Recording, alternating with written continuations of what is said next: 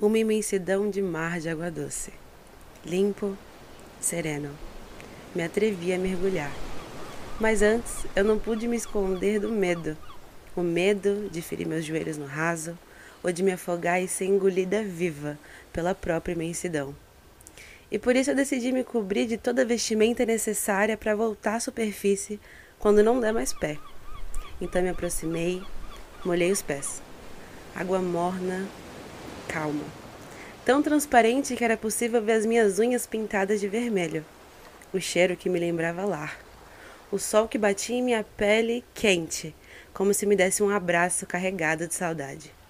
Ouvi uma voz chamando meu nome, como se fosse um canto de ara me convidando para entrar e molhar o corpo. Sem medo, entrei. Logo, senti a brisa leve do vento brincando com meu cabelo feito uma criança. A força da água tentando me envolver e esquentar. Mas o peso da vestimenta de proteção o impedia. O toque. Me despi. E mais uma vez, nua, entrei sem peso Mergulhei e por fim aprendi a nadar. Fui invadida por cada molécula da água que me pedia para ficar. Quando não deu mais pé, eu nadei mais fundo. Fui mais rápido. E quanto mais eu nadava, mais viva me sentia.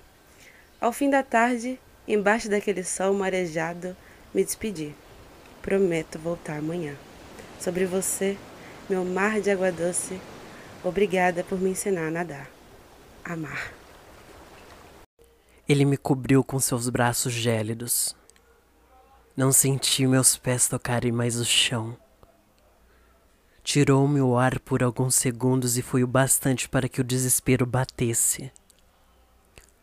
Quando finalmente senti a areia atingir os meus pés, o alívio encheu meu peito.